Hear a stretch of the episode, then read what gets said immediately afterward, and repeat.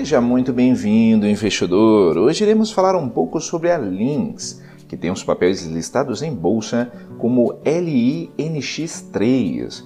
Mas antes, se você não é inscrito no canal do Investidor BR no YouTube, não deixe de se inscrever no canal e ativar as notificações. Assim você vai receber as nossas novidades. Lembrando que todos os dias são postados diversos vídeos novos aqui no canal, com o que há de mais importante sobre o mercado financeiro.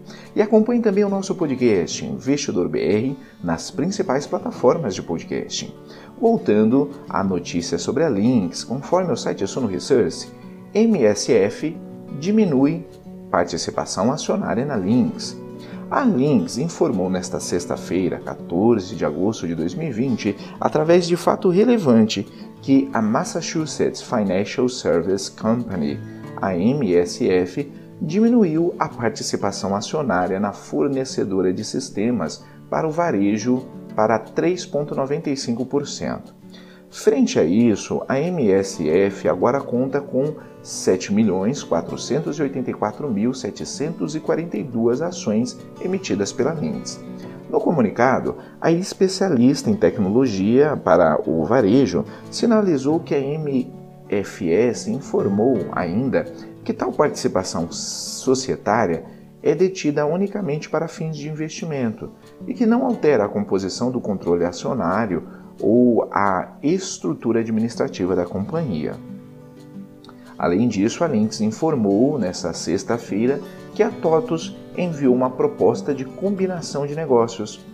A oferta ocorre em meio ao anúncio do acordo de aquisição da Lynx pela Stone por 6 bilhões de reais.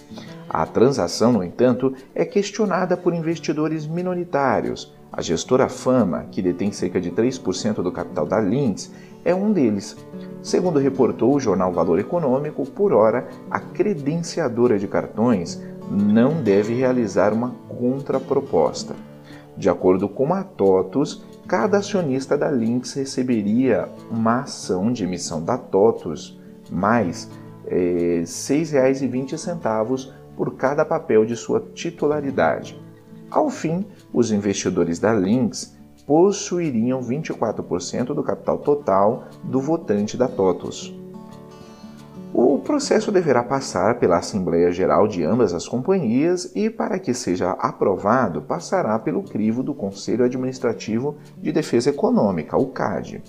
A transação possui um forte racional estratégico em razão da alta complementariedade de mercados, das soluções e dos serviços resultante de uma substancial criação de valor para as duas companhias, seus respectivos acionistas, clientes e colaboradores, diz o comunicado. Antes mesmo da oferta da Stone ser concretizada, a Lynx e a TOTUS chegaram a negociar um conjunto, em conjunto, mas as conversas foram inconclusivas. A Lynx possui sozinha 45,6% do mercado de software de gestão para varejo.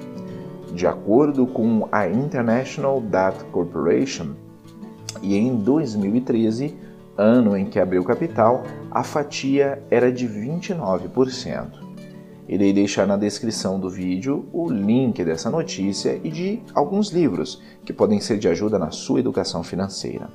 Comente investidor, você investiria na Lynx? Ficamos por aqui e até a próxima!